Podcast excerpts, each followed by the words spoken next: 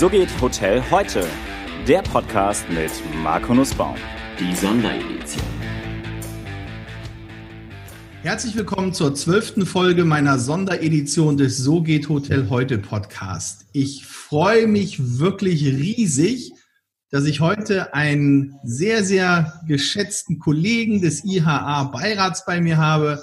Aber das ist gar nicht alles. Er ist seit über zehn Jahren Professor an der Fachhochschule des Mittelstands, lehrt an dem Campus in Berlin und Schwerin, hat 1985 eigentlich die Beratungsgesellschaft schlechthin für die Hotellerie gegründet und ist seit über drei Jahren da nur noch Partner. Und wenn ich auf meine digitalen Freunde könne, gucke, da gibt's den Next Media Accelerator, Next Logistic Accelerator, hat er eigentlich schon bevor der ganze E-Commerce und Internet-Hype losging, den Next Hotel Accelerator gemacht, ist in wahnsinnig vielen Projekten aktiv, hat wahnsinnig viele Projekte an den Start gebracht. Lieber Stefan Gerhard, herzlich willkommen.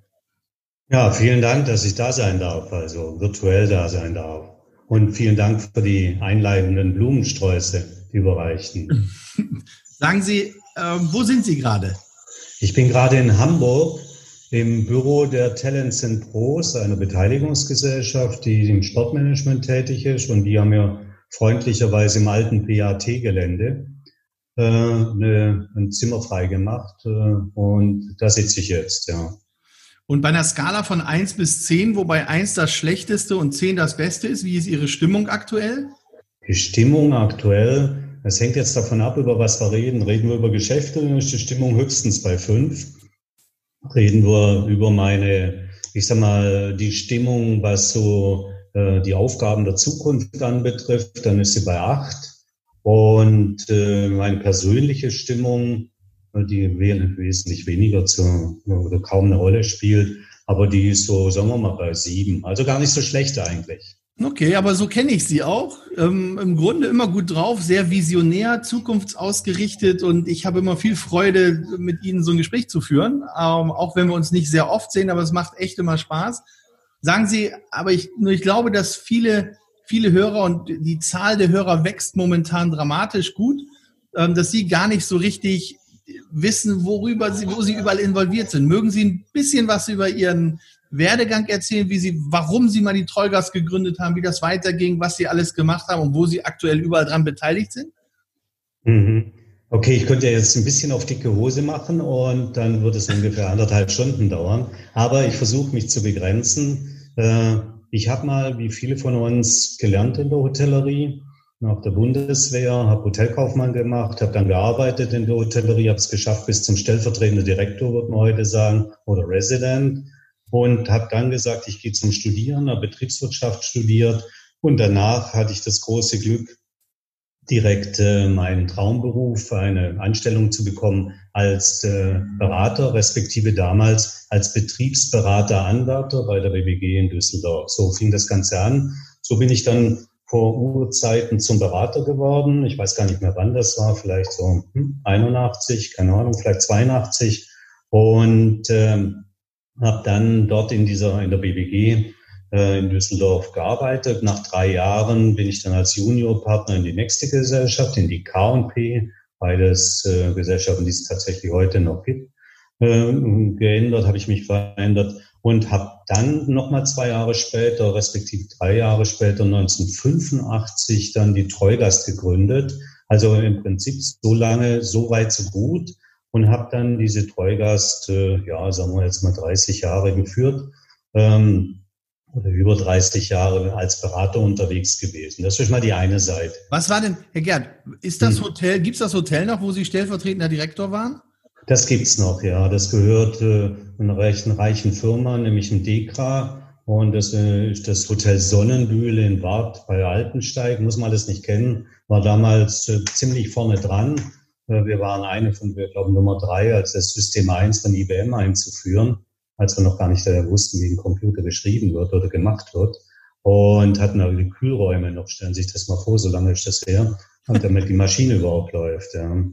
Naja, gut, das ist also tatsächlich heute noch existent und äh, dem geht's auch ganz gut. Klar, mit so einer starken Mutter wie im DK ist das immer äh, etwas entspannter, wie das heute gerade ist. Die letzten zwei Monate kann ich beurteilen. Okay. Was war denn die Vision von Ihnen? Was war denn der Entrepreneurial Spirit? Was war, war, als Sie die Treugast gegründet haben? Was wollten Sie damit bewirken? Äh, also grundsätzlich war ich ja schon eine Weile in der Beratung tätig gewesen, als Junior, Junior und dann Junior und dann Projektleiter in der einen Gesellschaft und dann bei der KP auch Geschäftsführer. Und damit habe ich folgerichtig, nachdem ich ja vorhin schon sagte, das war mein Traumberuf, den ich wollte für irgendwann mal und den habe ich sehr früh bekommen. Habe ich natürlich dann gesagt, okay, ich will wieder eine, ich will selber auch eine Beratungsgesellschaft haben, nicht nur Juniorpartner sein. Zum einen, zum zweiten habe ich damals gesagt, äh, ich möchte eine eher konservative, klassische Beratungsgesellschaft, Managementberatungsgesellschaft haben und weniger konzeptionell arbeiten. Man muss dazu wissen, dass damals die K&P und anfangs auch die Treugas große Innenarchitekturbüro gehabt hat. Somit waren wir da also auch konzeptionell unterwegs. Und das war aber nicht so extrem mein Ding. Und habe ich gesagt, naja, ich möchte jetzt wieder eher klassisch äh, das machen. Und dafür haben wir dann den passenden Namen gewählt, nämlich einen sehr erzkonservativen Namen, nämlich Treugast. Damals gab es noch keine Treuhandanstalt oder gab es vielleicht schon, aber der war noch nicht der Name, noch nicht, ist da mal einmal durchgekaut gewesen. Und es hat dann wirklich dazu geführt, dass ich dann mit relativ jungen Jahren, also unter 30, anerkannt wurde, weil ich ja für so ein uraltes Unternehmen, nämlich die Treugast, letzte Woche gegründet, unterwegs war. Ja. Und was waren die, was waren die einzelnen Bereiche, die die Treugast abgedeckt hat, bevor wir jetzt zum Investment Ranking, äh, Rating kommen? Also wir haben klassische Managementberatung gemacht, die damals äh, stark mittelständisch orientiert war. Also vorrangig äh, haben wir tatsächlich Independence, würden wir heute sagen, Mittelständler, äh, kleinere, größere beraten in allen Belangen, was Management, Finanzierung, konzeptionelle Arbeit, äh, Strategieentwicklung äh, anbetrifft und haben das auch mit bezuschussten Beratungen gemacht, so wie es heute ja wieder läuft, haben also öffentliche Mittel in Anspruch genommen. Wir haben aber auch kleine Betriebe beraten, die das Geld dann äh, im Rahmen des runden Tisches bekommen haben vom äh, von der IHK jeweils ausgereicht bekommen haben. Also die IHK hat uns bezahlt wir haben also sehr viel in Anführungsstrichen öffentliche Arbeit gemacht. Das stimmt natürlich so nicht, aber zeitenweise hatte ich als Firma aufgrund des eines bezuschussten Anteils der Beratung von über 50 Prozent sogar so eine Beamtenversicherung. Also das ist aber die Urwelt gewesen. Also alles, was anstand im gesamten Leben, von der Gründung bis zur Beerdigung, von der Existenzgründung bis zur Insolvenz, äh, haben wir schon damals begleitet als Berater, immer als Externe. Okay. Und, ähm, und dann kamen ja noch andere Businessmodelle mit dazu. Ich meine, ich kann mich noch daran erinnern, dass mal ähm, eine Marke, glaube ich, für die über 50-Jährigen mit aufgebaut wurde, mhm. dass sie sich dass sie dann für Banken, glaube ich, das Management von Hotels übernommen haben, dass sie die aufgepeppt haben und, äh, und, und noch so ein paar andere Aktivitäten. Ja, das ist alles noch die Treugastgeschichte. Tatsächlich war es so, dass wir versucht haben, immer Lösungen zu finden für die von uns beratenden Mittelständler und haben da unter anderem dann Kooperationen gegründet. Einmal diese 50-Plus-Kooperation, das war noch die Zeit, als 50 Plus alt war und niemand 50 Plus Hotel haben wollte. Da waren wir ein bisschen zu visionär, hatte ich den Eindruck, hatten allerdings dann so um die 100 Hotels und haben heute sind da auch noch immer Hotels drin.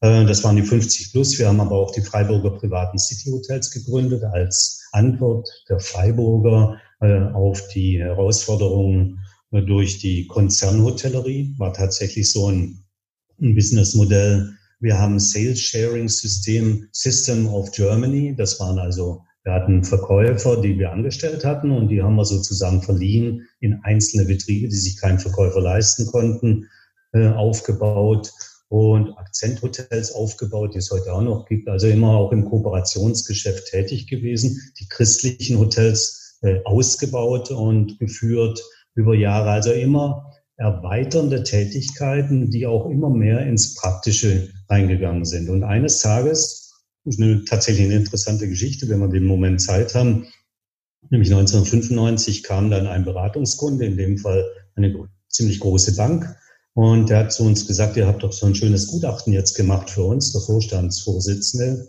Äh, ihr habt da für unser Problembetrieb da 1995 in Leipzig so ein Gutachten äh, geschrieben und dass man das alles besser machen könnte, typisch Berater. Und jetzt möchte ich, dass ihr das dann auch macht und ihr könnt jetzt Ja sagen, dann habt ihr das, den Betrieb an der Backe, genau das umzusetzen, was ihr da geschrieben habt. Äh, oder er sagt Nein, aber es gibt wenig Banken in Deutschland. Und damit Nein bedeutet schwierig das Bankengeschäft für euch. Also blieb uns genau eine Möglichkeit. Und das war der Beginn tatsächlich 1995, zehn Jahre nach der Gründung der Treugast, äh, heutigen äh, Treugast Management oder Treugast Hotellerie, wie das damals hieß. Äh, da haben wir den ersten Betrieb übernommen, haben es damals halbwegs wissenschaftlich gemacht und im Laufe der Zeit knapp 200 Betriebe äh, übernommen und wieder in den Markt reingegeben. Also typischer Sanierer, Turnarounder, Interimsmanager. Aber das ist ja auch ganz interessant. Also äh, im Englischen würde man sagen, you actually walk the talk. Ja, also ja. nicht nur irgendetwas Ausgabe, keine, keine akademische Lehre, sondern auch rein in die brutale Realität des Tagesgeschäfts. Also super. Ja, manchmal leider, ja. Also ja, die Brutalität des Tagesgeschäfts. Wenn sie den Berater erwischt, ja. Und das war genau die Intention des Bankers, der, der uns lange und in den wir lange begleitet haben und einige Banken in der Folge, wo er auch im Vorstand war, dann äh, auch mit. Und äh, aber es war tatsächlich, äh, er wollte testen, ob wir nur Eunuchen sind, also wissen, wie es geht, aber nicht können. Und dann konnte natürlich jemand oder konnten wir, die wir alle aus der Hotellerie gekommen sind, werden alle lehren, äh, haben wir das ver verbunden sozusagen mit wissenschaftlicher Arbeit. Äh, wir haben damals das innere Profil erfunden, also so eine Sache, die mit dem äußeren Profil relativ wenig zu tun hat und haben damit relativ erfolgreich die Häuser repositionieren können. Und dann kommt halt eins zum anderen, dann werden sie weitergereicht, gerade in diesem sehr, sehr schwierigen und eigentlich unangenehmen Geschäft. Also sie kommen ja in Betriebe rein, denen es nicht gut geht auch in guten Zeiten nicht gut geht. Und die sind mit Mitarbeitern, die demotiviert sind, mit Kunden, die keine Lust mehr haben. Und das ist schon ein hartes Business. Und wenn sie das beherrschen, dann haben sie natürlich auch das Rüstzeug, um wiederum zu beraten. Und das hat uns richtig gut getan. Wir haben also beide Seiten abgedeckt. Die klassische Beratung gegen Entgelt, wenn auch gering ist natürlich nur. Und äh, auf der anderen Seite haben wir äh, das auch umsetzen müssen. Und damit war unsere Beratung unsere Ratschläge in der Regel, in der Regel fundiert und auch Wirtschaftlichkeitsvorausschaurechnungen waren nicht nur in freudiger Erwartung, sondern auch umsetzungsfähig. Und wann kam jetzt die Idee für das Treugast Investment Rating? Also Ranking, Investment Ranking. Ranking. Wir haben damals den eigentlich falschen Begriff, den Sie haben den richtigen verwendet. Ja. Aber wir haben den falschen Begriff verwendet, weil wir gesagt haben, wir wollen eine Reihenfolge haben. Das kam aus zwei Gründen. Ähm, ist im Prinzip entstanden, wie vieles bei uns, aus der Nachfrage aus dem Markt, ohne dass dies genau definiert hätte. Das eine war, wir haben uns überlegt, wie wir stärker in die Konzernhotellerie reinkommen. Das heißt also, wir waren Mittelstandsberater, wie andere auch, wie die BBG zu dem Zeitpunkt auch. Und wir wollten in die Konzernwelt reinkommen, die natürlich so ein Krauter wie uns nicht genommen hat, sondern damals gesagt hat, naja, ihr habt zwar einen schönen Namen, aber äh, so richtig Erfahrung habt ihr ja wohl nicht und ihr habt ja keine Ahnung. Und dieses wollten wir aushebeln, haben also gesagt, wir brauchen ein Instrument, äh, wo wir äh, auch in die Konzernwelt rein, stärker reinkommen. Wir hatten den einen oder anderen Konzern und dann haben wir halt überlegt, ja, wir könnten die doch eigentlich bewerten. Und damals ging das mit diesen Rating-Verfahren äh, äh, durch die Welt. Ich habe dann selber auch äh, Rating Advisor gemacht, relativ früh, glaube als einer der ersten zehn in Europa, für die Hotellerie immer spezialisiert. Und das war das eine. Und das zweite, wir haben dauernd Anfragen gehabt von aus der äh, aus dem Banking, also aus der, aus der Bankenwelt. Die haben uns gefragt, äh, sag mal, da haben wir so ein Gutachten auf dem Tisch liegen, da ist ein Betreiber, äh, der will das anpachten. Zahlt er denn seine Pachten? Ist er denn gut oder nicht? Das war so eine treibende Kraft. Sind die sicher? Sind die verlässlich? Das war eine Zeit, als noch sehr wenig Wissen über die Hotelgesellschaften in den Banken da war. Da gab es noch nicht extra Abteilungen für Banken. Und dann haben wir die zwei Seiten miteinander verquickt und daraus entstanden ist dann folgerichtig das Investment Ranking, was am Anfang sehr angefeindet wurde, wie wir uns erdreisten können, Bewertungen abzugeben von Konzernen, äh, die in Deutschland tätig sind. Echt? Von denen wir da sind Sie nicht angefeindet worden? Ja, wir hatten also auch Juristen gebraucht und wir hatten Juristen gegen uns, die halt die Ratings angezweifelt haben und uns untersagen wollten, dass wir dieses äh, Rating weiter durchführen. Also es war schon eine äh, spannende Zeit, wo wir allerdings jeglichen Streit damals äh, gewonnen haben, weil wir ja unbezahltes gemacht haben und uns auf öffentliche Daten gestützt haben und, und so weiter und so fort. Das hatten wir natürlich vorher geprüft, klar. Und äh, insofern, also dann war auf einmal, aber dann hat sich das geändert innerhalb so, ich würde sagen, drei Jahren. Äh, warum? Weil die Banken tatsächlich gesagt haben, ah ja, so als Vorprüfinstrument, da funktioniert das Teil. Äh, das ist nicht eine echte Analyse, aber wenigstens haben wir einen Überblick über das, was die Gesellschaften leisten, ob die einen guten Ruf haben, ob die nachhaltig arbeiten und äh, in dem Moment, wo die Banken das genutzt haben, war das natürlich von Relevanz für die Investoren und fürs Geld. Und in dem Moment war es auf einmal wieder dann relevant für die Industrie, nämlich für die Hotellerie. Und dadurch sind wir über die jährlichen Managementgespräche, über die regelmäßigen Bewertungen, über unsere, über das Investment Ranking selber auch indirekt dann über diesen Umweg Investoren, Kapital in die Gesellschaften reingekommen als Berater. Das ist ja irre. Also ich kann mich selbst noch daran erinnern, bei, bei, bei fast jeder Projektentwicklung, die wir gemacht haben, gerade am Anfang hieß es, auch von der Seite der Bank oder Investoren, jetzt brauchen wir A, nochmal so ein kleines Treugasgutachten bitte. Und das andere war, wie steht ihr denn im, in dem Investment-Ranking Ranking da? Und äh, also das ist, da haben sie schon, da haben sie schon echt was geschaffen. Das ist, äh, ist irre. Da, da dreht sich die ganze Finanzierungswelt nach. Also das ist schon echt spannend. Das, das finde ich gut. Ähm, sagen Sie mal jetzt aber, jetzt sind Sie lang genug dabei, Sie sind am Markt dabei, ähm, haben über die Zeit verschiedene Beteiligungen ja auch aufgebaut. Mögen Sie ein bisschen was darüber erzählen, wo Sie jetzt überall mit aktiv sind, ob äh, in vorderster Front oder im Hintergrund? Ja, ich versuche das äh, tatsächlich auch mit einer Geschichte zu verbinden. Eines Tages habe ich festgestellt, äh, wie manche Eltern, dass äh, eigentlich die Gesellschaft, die ich da gemacht habe, äh, nur an jemand weitergegeben werden kann, der sich für das Thema interessiert, nämlich Treugast soll Treugast bleiben. Und nachdem so äh, der gefühlte Wert bei meinen Kindern eher war, die sollen ihr eigenes Ding machen, habe ich gesagt, ich muss das auf eigene Beine stellen. Und zu diesem Grunde habe ich dann sozusagen, ja nicht sozusagen, sondern gesagt, okay, das ist eine Beteiligung aus meiner Sicht, die von mir so geführt werden muss, dass ich an jemanden übergeben kann, der jetzt nicht innerhalb der Familie ist, also keine Erbfolgeregelung da einführen. Dazu ist die Treugas auch zu groß geworden. Habe zu dem Zeitpunkt, ich auch schon wieder, ich weiß nicht, 15, 20 Jahre her, die Solutions Holding gegründet und als erste Beteiligung in die Solutions Holding die Treugastanteile von den drei damaligen Treugastgesellschaften eingebracht. Das war der Start der Solutions Holding, deren Geschäftsführer ich nach wie vor bin. Und diese Solutions Holding hat sich dann freigemacht von dem reinen Beratungsgeschäft, hat sich sukzessive an derzeit über 30 äh, Gesellschaften beteiligt, in der Hotellerie, in der Gastronomie, im Clubwesen. Die über 30 Beteiligungen sind das mittlerweile? Ja, es sind, äh, ich weiß nicht, 35 oder so. Ja, wir sind äh, im Bereich der Beratung nach wie vor tätig, also halten immer noch Anteile auch an der Treugas wir, und jetzt wechsle ich zu dem Wir, weil das ist ja halt die Solutions Holding. Äh, wir haben Anteile an, im Sportbereich, unter anderem an der Talents and Pros, wo ich jetzt gerade sitze, aber auch an einem äh, Soccer Club in den USA und so weiter. Also wir haben verschiedene äh, Beteiligungen, dann sind wir eingegangen. Oftmals Startups. Wir haben äh, und der letzte Teil, Bereich ist die Sicherheit. Ähm, an zwei Sicherheitsfirmen äh, haben wir gegründet, respektive uns beteiligt im größeren Maßstab.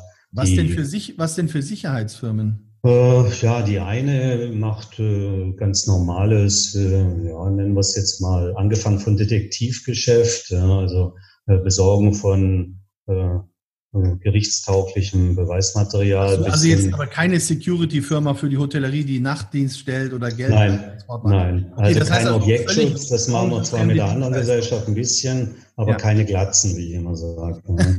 Und auch nicht in den eigenen Betrieben, wobei wir da natürlich auch ein paar unterwegs haben in den Clubs. Aber nee, das ist nicht die Intention, sondern wir machen Zertifizierung von Hotels, äh, Sicherheitszertifizierung, Sicherheitskonzepte. Wir sind sehr gut aufgestellt mit, äh, äh wir haben freie Mitarbeiter, die und auch feste Mitarbeiter, die langjährig äh, was weiß ich, in, beim BKA und Ähnlichen waren. Und so machen wir halt äh, tatsächlich Zertifizierung, Weiterbildung im Sicherheitsbereich. Das ist die eine Firma, die andere Bereich, die andere Firma äh, schult unter anderem äh, die Lufthansa in der Luft und auf Sicherheit, also in den jetzigen Zeiten gut gefragt, aber auch andere arbeiten für große Namen, äh, die aber schulen die. Also wir stellen nicht die Leute, die da hinstehen, bewaffnet, äh, was wir auch machen können. Also wir haben Lizenzen selbstverständlich, aber nicht unser originäres Geschäft, sondern eher dieses Begleitende. Weil da komme ich her und so sollen auch meine Firmen, solange ich da jetzt noch äh, auch aktiv als Geschäftsführer beteiligt bin,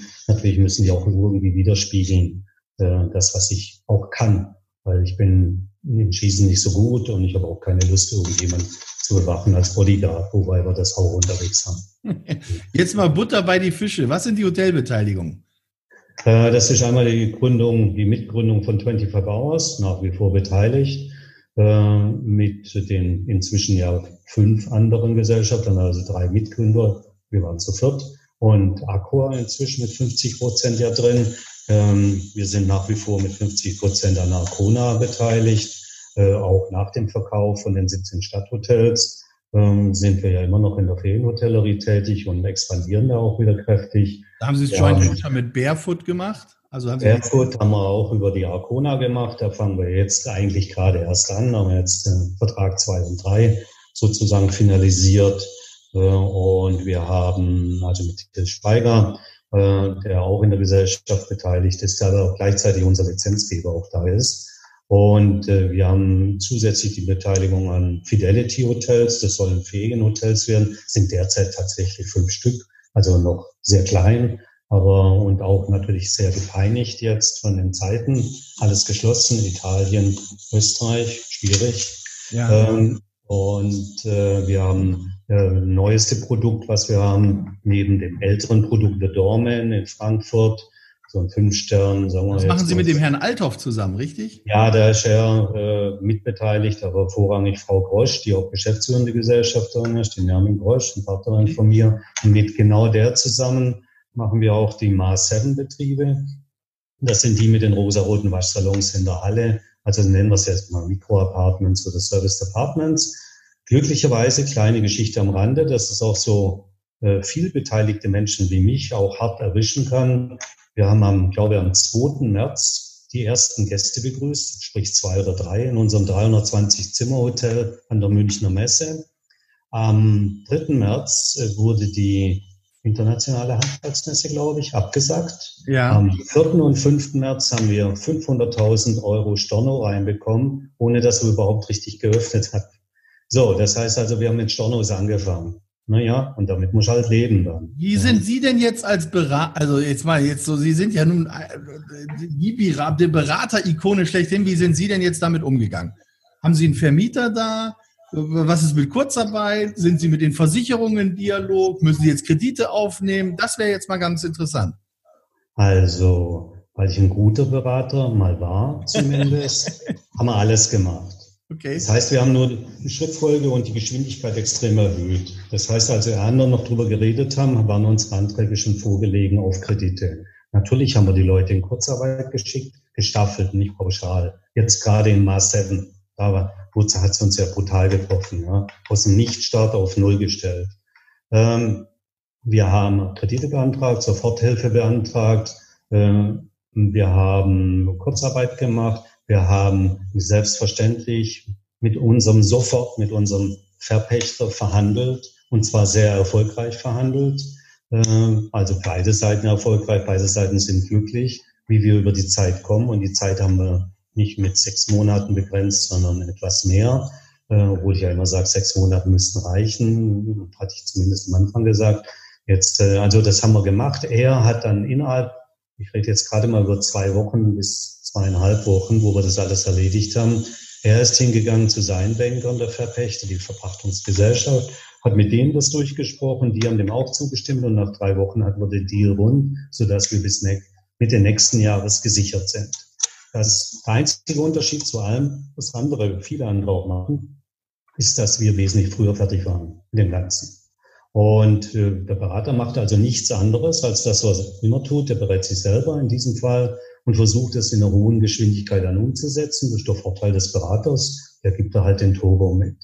Das waren die ersten vier Wochen. Zweiten vier Wochen haben wir bereits angefangen, vor vier Wochen neue Strategien zu erarbeiten, weil das Tagesgeschäft, sprich Kredite beantragen etc. abgehakt. Und jetzt geht es darum, wie starten wir wieder? Starten denn die Messen? Wann starten die wieder? Starten die wieder so, wie sie vorher waren? Diese ganzen Überlegungen, an denen arbeiten wir allein in dieser einen Gesellschaft hart rum. Das bedeutet, wir sind regelmäßig in Kontakt natürlich mit der Messe, die sagt, alles wird gut, ja, danke. Aber wenn, Sie haben es vielleicht mitgekriegt, die IAA ist gewechselt nach München nächstes ja. Jahr, wird ja. super, aber ein völlig neues Konzept, ein anderes Format, gar nicht mehr so messefixiert, sondern auf den ganzen Ort fixiert. Also ein fragmentiertes Konzept. Ich ja, halte es für genial. Also, super. Wenn ich, das ist ja super, wenn ich gucke, leider Gottes ist ja dieses Jahr sind die Online-Marketing-Rockstars ausgefallen, die OMR-Messe. Und wenn ich mir aber anschaue, was, was das für ein Konzept ist, wo ja auch, sag ich mal, die Stadt mit eingebunden wird, wo, wo genau. ständig weitere ähm, Zuschauerzahlen kommen oder Teilnehmerzahlen generiert werden. Auf der anderen Seite bricht die CeBIT mit. Ist das, glaube ich, auch die Zukunft, dass ich, dass ich ja. eine ganzheitliche Betrachtung dieser neuen Messen einfach habe?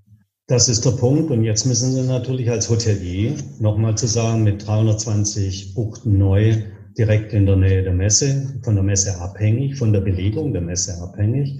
Und wir haben noch 180 Zimmer im Bau, auch messeabhängig, auf der anderen Seite von der Messe auch, äh, ja, also nicht mehr ganz fußläufig, aber auch in, im Auto in drei Minuten erreichbar. Haben wir also 500 Zimmer an der Messe neu in München. Wenn jetzt also, und davon gehen wir aus, das Messekonzept geändert wird in ein tolles neues Konzept. Das heißt weniger Präsenz am Ort der Messe und dafür mehr in der Stadt oder an virtuellen Orten. Also sowas wird ja auf uns zukommen dann müssen wir natürlich uns überlegen, wer wird denn überhaupt dann noch auf die Messe gehen und wer wird dann noch in einem messenahen Hotel, sprich am Hintern der Welt eigentlich gelegenen Hotel, äh, übernachten wollen während dieser Messe. Und dann kommt man natürlich automatisch zu dem Schluss, also jetzt greife ich da mal einfach mal kurz rein, unter anderem zu dem Schluss, dass wir sicherlich nicht mehr, denn die Messegäste kriegen für die 260 Euro äh, auf 21 Quadratmetern, sondern die werden die 260 Euro in der Stadt ausgeben, weil da werden Kapazitäten auch frei sein. Also bleiben für uns welche Gäste, welche Zielgruppen, welches Pricing. Und das haben wir alles in den letzten vier Wochen mehr oder weniger diskutiert und erledigt, haben also umgestellt von einer relativ hohen Bandbreite an klassischem Messegeschäft also wir nehmen den Messeaufbau und den Abbau und den Messestand, aber auch die Messebesetzung und auch die Geschäftsführer und nehmen richtig hohe Preise. Davon haben wir bereits Abstand genommen und haben gesagt, nee, das wird so nicht mehr funktionieren in Zukunft. Wir müssen uns heute schon positionieren, tatsächlich Aufbau, Abbau, Messebesetzung auch, aber keine Führungskräfte und damit ein ganz anderes äh, Preisniveau. Auch wenn wir wunderschön sind und perfekt gelegen, aber warum sollten wir bei einer fragmentierten Messe nach neuem Konzept nicht in der Stadt wohnen. Wenn ich Chef wäre, würde ich nie da draußen wohnen wollen. Ja. So, weil ich nämlich gar nicht rausgehen würde. Das macht nur meine Standbesetzung und die ist reduziert. Also, wir, äh, was ich damit sagen will, ob das jetzt das richtige Konzept ist oder nicht, aber äh, wir sind jetzt dran, seit vier Wochen wir und alle müssen das jetzt tun, sie krampfhaft überlegen, nicht verkrampft, aber krampfhaft wirklich überlegen, äh, wie wird die Zeit nach Corona aussehen und sie wird anders aussehen und was bedeutet es für meine einzelnen Betriebe. Wir haben jetzt gerade mal so Messehotel rausgenommen, aber was bedeutet es für Ferienhotels? Was bedeutet es für Hotels, die bisher gelebt haben von kleinen Tagungen? Werden kleine Tagungen auf dem Land noch durchgeführt werden von regionalen Firmen oder werden die sich jetzt nicht einfach auf Zoom oder irgendwo auf Teams oder wie auch immer äh, konzentrieren, weil sie gelernt haben, jetzt in den letzten zwei Monaten, dass es doch geht. Was wir ja schon immer sagten, dass es geht, aber äh, jetzt ist bewiesen, es funktioniert. Und da müssen wir uns. Ich habe gerade gelesen, Zoom hat auch gerade, also die haben sich wahnsinnig entwickelt. Das war ja ursprünglich genau. für Firmen gedacht. Die, die, die haben wahnsinnige genau. Zugriff auch im privaten Bereich. Die erweitern da ihr ganzes Produktportfolio und leider Gottes ist das was die äh, ist das Grauen für die Hotellerie, wenn wir keine Meetings mehr haben. Also da wird sich die Welt sicherlich verändern, das denke ich auch, ja. Also ich denke, dass da Corona eine Entwicklung, die sowieso schon da war, wir seit 20 Jahren reden über Videokonferenzen, nur das hat halt keiner so gern gemacht. Aber jetzt haben wir gelernt, wo es wirklich funktioniert. Es gibt Bereiche, da funktioniert es tatsächlich. Du brauchst nicht mehr für zwei Stunden Meetings die Nacht durchsaufen. Das muss man nicht mehr haben. Das kostet nur Geld, das bringt dich nicht weiter. Es gibt andere Anlässe, da musst du persönlichen Kontakt haben. Ja. Das wird so sein. Wobei Und, ich jetzt von einem Venture Capitalist Freund von mir gehört, ja. er hat gesagt, Sie haben jetzt mittlerweile schon zwei Deals abgeschlossen, die Sie, die Sie nur über Videokonferenz gemacht haben. Ja, es ist so. Also diese, diese Sachen, das wird halt jetzt, wurde durch Corona forciert. Jeder muss sich mit beschäftigen. Ich wollte auch Zoom nicht kennen. Jetzt kenne ich es nicht nur durch Sie. Ich kann es schon vorher einmal gelesen haben. Wegen der hohen, also die, der Wert von Zoom hat sich, ich weiß nicht, wie viel ver, verzigfacht. Gell? Erstmal gab es ja, ja, zwei, es gibt ja zwei Aktien. Das eine ist ja Zoom Technologies und das andere oh. ist ja Zoom, dieses Videoding. Und das erste Mal haben alle ja nur Technologies gekauft und der Kurs ging durch die Decke, bis sie dann festgestellt haben, es ist die falsche Aktie. Das ist wieder raus da. und genau. in die andere. Naja, und das sind so Sachen, damit muss man sich halt beschäftigen und da muss man entsprechende Antworten haben. Und das ist nicht immer ganz einfach. Also bei einem Messehotel umstellen, Pricing anders machen, andere Gäste ziehen, längerfristiges Geschäft machen, da kann man sich noch was überlegen, gerade beim neuen tollen Produkt.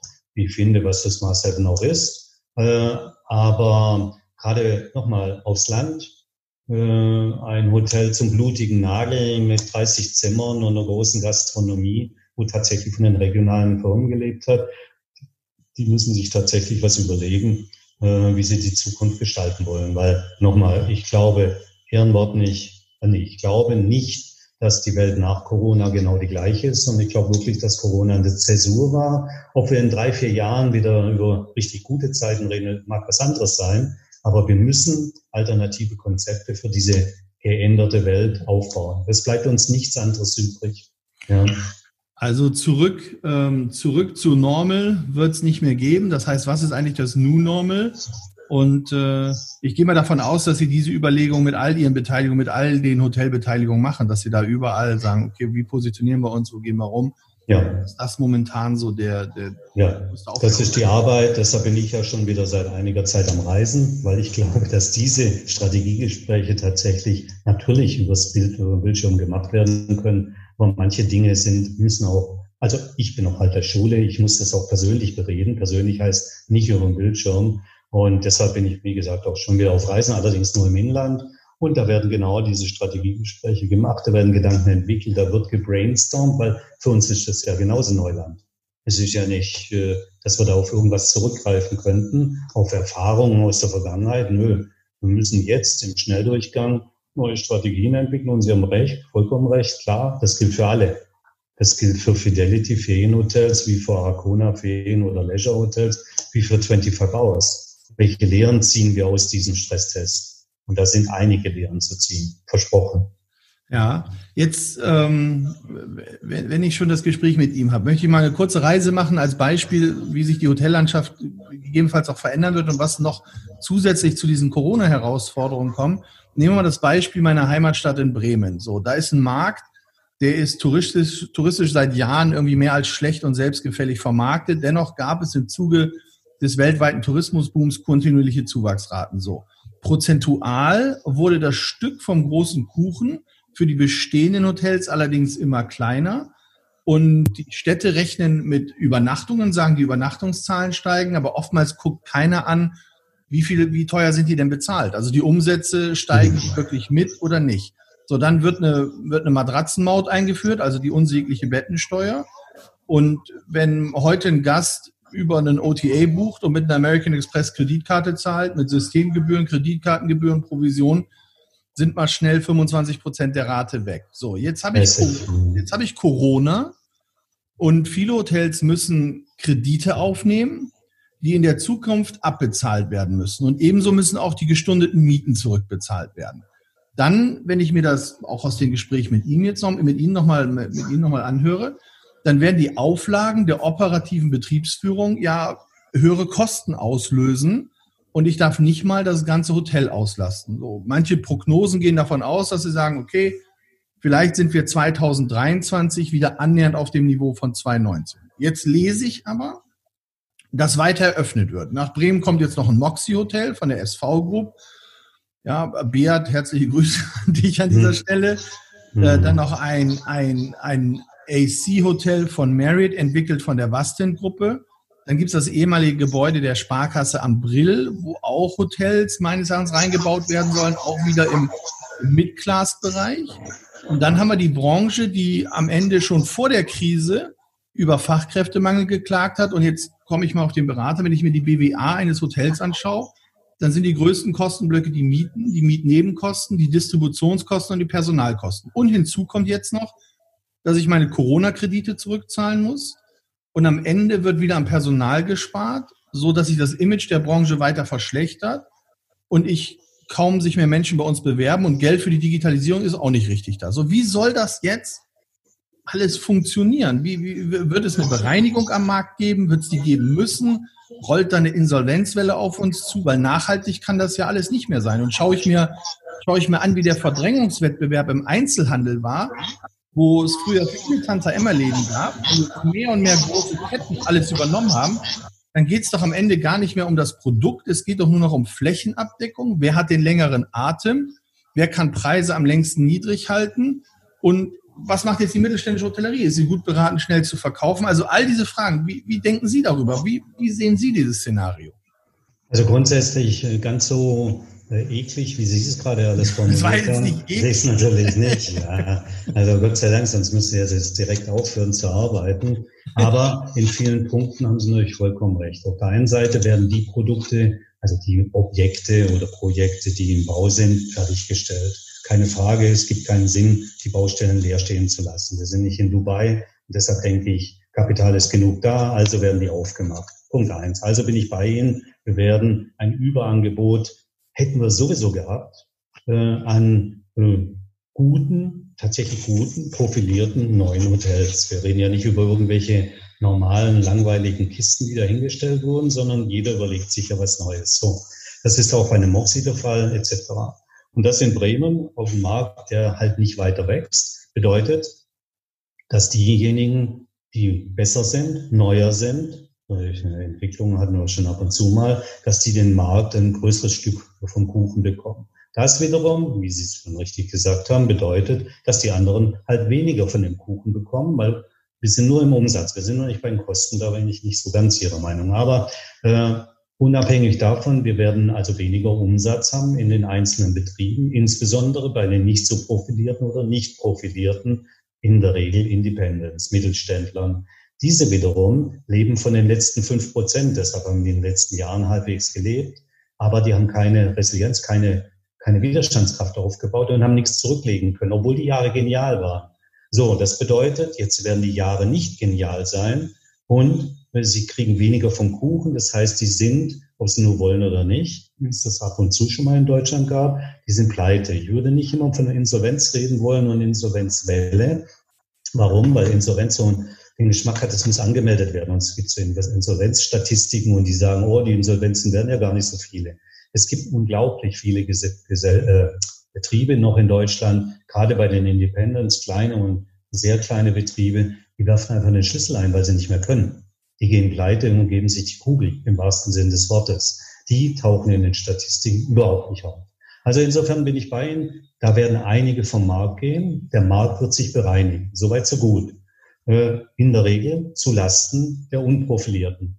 Auch soweit so gut. Diese Unprofilierten wiederum werden vorrangig halt die Independent sein, die einfach die Kraft nie aufgebaut haben, um jetzt da widerstandsfähig genug zu sein, um die nächsten zwei Jahre durchzustehen. Also insofern bin ich bei Ihnen. Ich glaube allerdings langfristig nicht, um da die Einschränkung zu machen, dass wir amerikanische Verhältnisse kriegen werden mit, was weiß ich, einer Markendurchdringung von 70 Prozent. Ähm, das glaube ich nicht, sondern ich glaube, dass der deutsche Mittelstand auch in der Hotellerie äh, trotz allem äh, ziemlich stabil aufgebaut ist. Natürlich nicht alle Betriebe, aber vielleicht so 20 Prozent wird es halt verwischen. Man muss sich auch vorstellen, so ein Moxie vielleicht mit 150 Zimmer, das sind ungefähr drei bis vier Mittelständler, die da vom Markt gehen müssen, um wieder ein gleiches Verhältnis zu haben. Äh, also es wird schon ein nicht nur Hauen und Stechen geben, sondern es wird äh, eine Bereinigung geben, positiv ausgedrückt, oder eine Pleitewelle negativ ausgedrückt. Und ich glaube, dass es im Herbst anfangen wird, nicht nur langfristig, sondern auch schon kurzfristig, also Auswirkungen spürbar sein werden. Im Moment sind alle ruhig, auch die Banken. Es gibt die Kredite, die Nothilfe, die Soforthilfe und die, ich weiß nicht was noch alles. Das hilft ein paar Tage und dann ist wieder nichts mehr auf dem Konto. Dann kann ich meine Mitarbeiter, die drei, die ich noch habe, nicht bezahlen. Dann habe ich keine Kurzarbeit möglicherweise mehr. Ich mache meine Gastronomie auf und merke zu spät, dass mit 50 Prozent Auslastung meine Gastronomie nie und nimmer wirtschaftlich geführt werden kann. Wir selber haben einen Betrieb, der hat, genau habe ich es heute gekriegt, 13 Zimmer. Und der hat äh, was 300 Plätze in der Gastronomie. Im Moment machen wir da Verluste aus Pacht und Ähnlichem. Okay, einverstanden. Wenn wir aufmachen würden, dann würden sich Verluste verdoppeln. Alleine, weil wir die Vorhaltung der Dienstleistung hätten. Und das werden andere wird es noch treffen, die werden es dann halt operativ merken, weil sie aufgemacht haben. Also das wird schon eine ganz schwierige Zeit werden für viele. Äh, das ist die eine Seite. Kostenseite hatten Sie angesprochen, die Kosten steigen. Das ist völlig richtig, wenn man sie steigen lässt. Und ich bin nicht der Meinung, dass eine Verschlankung immer gleichzeitig eine Verschlechterung ist. Das Image hatten Sie angesprochen das Image der Branche, dass es leiden würde, wenn man noch weniger Personal haben und noch weniger zahlen würden. Warum weniger zahlen? Weniger Leute. Da sind wir wieder bei dem, was ich vorhin sagte. Wir können nicht einfach hingehen und sagen, äh, die Zeit danach wird easy, äh, wird genauso werden, wir schaffen das schon irgendwie. Nein, sondern wir müssen uns schlankere Konzepte ausdenken, zwangsweise. Nicht, weil ich das sage, sondern weil es anders nicht geht. Wir müssen mit weniger Personal auskommen, was aber nicht schlechter ist. Das ist eine Herausforderung und das ist ein Strategiewechsel. Das sind die Maßnahmen, die jetzt erforderlich sind, respektive die Entscheidungen, die jetzt getroffen werden. Wie halte ich meine Gastronomie auf? Mache ich noch ein Buffet, äh, Frühstück? Ist es nicht billiger, das anders zu machen? Mache ich mehr SD? Ich weiß nicht. Jeder muss bei sich selber gucken, wie er seinen Betrieb so verschlanken kann, dass er die Qualität aufrechterhält und aber den Service, den menschlichen Service reduziert, um die Kräfte, die er hat, und uns fehlen ja Kräfte, insofern wird es nicht so furchtbar viele Arbeitslose dadurch geben, dass er die ordentlich bezahlen kann. Also das sind Dinge, die natürlich zusammenhängen, klar. Aber ich bin der Meinung, das sind die Aufgaben, die wir halt jetzt bewältigen müssen. Hätten wir sowieso müssen irgendwann. Jetzt müssen wir es halt schneller machen. Das ist spannend, dass Sie das auch gerade sagen mit, den, mit dem Runterreduzieren. Wir gucken auf die Kosten. Ich denke auch, dass, ähm, dass immer wieder auch eine Chance in so einer Krise liegt eine Chance, mein eigenes Produkt ähm, nochmal neu zu justieren, aber auch neue Produkte auf den Markt zu bringen und Produkte, die halt sehr, sehr effizient sind. Und ähm, was ich sehr schön finde, zur Effizienzsteigerung gehört auch, dass ich meine Kostenstruktur im Griff habe, unter anderem auch meine Vertriebs- und Distributionskosten. Und anscheinend denken viele Hotels so, denn heute haben wir die Pressemitteilung vom Hotelverband rausgegeben, dass mittlerweile über 1900 Hotels sich der Schadensersatzforderung gegen Booking.com angeschlossen haben, was mal ein Riesenerfolg ist, dass die Hotellerie so geschlossen und einheitlich dagegen vorgeht. Was für mich aber auch, oder was mir aber auch zeigt, ist, dass es einfach an der, dass es einfach jetzt auch an der Zeit ist, ähm, diese Partnerschaft mal wirklich wieder auf Augenhöhe zusammenzubringen.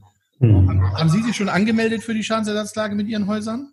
Da bin ich echt ernsthaft, ich habe es gerade überlegt, völlig überfragt. Ich habe keine Ahnung, weil ich die Dinge tatsächlich den operativen Anteil nicht abdecke. Aber ich ja. würde nur meinen, dass eher ja. Aber, Sie aber ist noch verlängert Ahnung. worden. Die Zeit ist noch bis Montag. Ja, danke für den Hinweis. Ja, ich kann mal nachfragen. Ja. Naja, ja gut, Sie haben aber was gesagt, was ganz wichtig ist, gerade in so einer Situation. Äh, das Wort partnerschaftliche oder auf Augenhöhe. Es darf nicht darum gehen, dass man sozusagen nur gegen was hält. Booking und HRS und wie sie auch immer heißen mögen, die haben ja schon eine große Funktion bei uns und äh, in unserer Branche und sind sehr wichtig für viele Betriebe. Und nur dagegen angehen, gegen irgendwas, das, damit ist nicht getan, sondern uns wieder aufs gleiche Niveau zu heben. Zu sagen, ihr könnt nicht machen, was ihr wollt und wir machen einfach mit, weil wir nicht anders können. Das ist die, das ist der Sinn der Übung und das ist ja auch jetzt Sinn der Übung.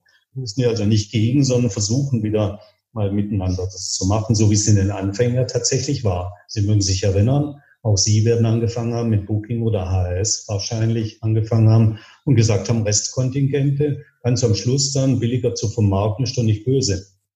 ja, ersten Anfänge von Yielding. Das war nicht Preisdumping, sondern dafür waren die HRSler dieser Welt gut. Und das hat sich dann nur, irgendwann haben wir die Preishoheit etc. abgegeben, da wissen Sie ja besser Bescheid als ich. Und äh, das ist da die Verhältnismäßigkeit oder die, das Verhältnis untereinander hat sich verschoben. Da waren wir nicht mehr die Dienstleister, nee, da waren die nicht mehr die Dienstleister, sondern und wir diejenigen, die die Leistung in Anspruch genommen haben, sondern wir waren diejenigen, die die Leistung in Anspruch nehmen mussten. Und da müssen wir wieder runterkommen von. Also insofern, die Verhandlungen bin ich unbedingt dafür. Ich bin nur tatsächlich gegen ein Feindbild, äh, weil ich meine, die haben ihre Funktion im Tourismus mal gesamt gesehen und die haben die erfüllt und die haben natürlich das Bestmögliche rausgeholt. Und unsere Branche, die irgendwie schwächlich war, Sie haben ja selber gesagt, die 1900, das ist ein Riesenerfolg, genau, 1900. Ja, von 40.000 Beherbergungsbetrieben. Ich weiß nicht, wie viel bei HS und Booking unter Vertrag sind, aber wir haben 13.500 Hotels in Deutschland. 1900 ist ein Erfolg. Wir sind einfach nicht geschlossen. Wenn wir geschlossen hingehen würden und sagen, wir als Branche, wir wollen fair behandelt werden, so wie es ja jetzt gemacht wird, das ist der richtige Weg. Ja. Ist das auch ein Grund, warum Sie sich im Hotelverband engagieren, als, als aktives Beiratsmitglied, dass Sie sagen, hey, es ist eigentlich an der Zeit, dass wir wirklich mal als Branche zusammenstehen, eine einheitliche Sprachregelung haben und Wert und die Nachhaltigkeit auch überall äh, bekommen, den wir darstellen, mit den vielen Mitarbeitern, mit den Menschen, die bei uns arbeiten, mit den ganzen Hotels und mit allen? Ja, also ja, diese, diese hehren äh, Motive, die sind bei mir weniger her. Also es ist äh, so, dass ich äh, im Beirat bin, äh, erfreulicherweise, und ich bin gerne im Beirat, nicht, dass da jetzt irgendwie ein Missverständnis aufkommt, äh, der IAA äh, für 25 Hours. Ich bin der Delegierte von 25 Hours. Wir vier Gesellschafter ohne Accor, Accor ist ja separat drinnen vertreten, wir haben gesagt, wer, wer darf hingehen und dann durfte ich halt. Das ist mal das eine. Das zweite, ich mache das deshalb gern, weil die IAA uns auch tatsächlich in vielen Dingen weiterbringt. Das äh, verkennt man ja gern. Also ich bin da eher äh, weniger für die einheitliche Sprache zuständig, sondern eher für die pekuniären Dinge. Das heißt, die IAA vertritt uns ja äh, auch in solchen Fällen wie Booking etc., ohne dass wir es selber machen müssen. Oder die IAA hilft mir weiter, wenn ich das Problem mit den Versicherungen jetzt hatte. Das haben wir auch. Dann gehen wir an die IAA und die hilft uns tatsächlich, bringt uns weiter. Und in diesem Zusammenhang bringe ich natürlich, soweit es mir möglich ist und in einem geringen Umfang äh, möglich, auch, äh, sagen wir mal, meinen Input oder als Gesellschaft 25 Hours ihren Input, das ja. Aber wir gucken natürlich auch nach dem Nutzen. Was können wir nicht selber erledigen? Und die IAA bringt es natürlich viel weiter, als wir das mit unseren verhungerten zehn Hotels in Deutschland machen könnten. Ja, also das äh, äh, ist tatsächlich äh, der eigentliche Hintergrund. Äh, man muss aber dazu sagen, also ohne das Hohelied zu sehr singen zu wollen, äh, die paar Mal, die ich jetzt bei den Sitzungen dabei sein konnte, das ist schon immer erstens spannend und zweitens lehrreich. Und diese Lehren, die verbreite ich dann auch in der Firma, sprich also in der Geschäftsleitung. Äh, nicht nur bei 25 Hours, sondern ich tausche mich auch mit Sascha Winter, also Alexander Winter von Arcona, der ja auch drin sitzt, aus. Und äh, äh, das ist schon äh, ist für alle von uns tatsächlich äh, nicht so sehr im Tagesgeschäft, würde ich mal meinen, sondern in diesem übergeordneten Ding wirklich äh, von hohem Nutzen. Ja, und deshalb bin ich drin. Also Super. deshalb sagen wir die Beiträge. Naja, Herr Gerhard, ja. die Zeit ist gerannt. Wir sind am Ende. Ähm, das war wirklich, das war wirklich richtig, richtig interessant. Ich bedanke mich nochmal von Herzen, dass Sie sich bei Ihrem Time, bei Ihrem, bei Ihrem Terminkalender und mit den ganzen Beteiligungen die Zeit genommen haben. Ich wünsche Ihnen viel Erfolg für die Zukunft. Bleiben Sie gesund. Hoffentlich sehen wir uns bald wieder. Und herzlichen Dank nochmal. Egal wo Sie sind, bleiben Sie gesund, genau. Und vielen Dank, dass Sie mich eingeladen haben. Ciao, danke. Bis dann. Tschüss, Herr Nussbaum.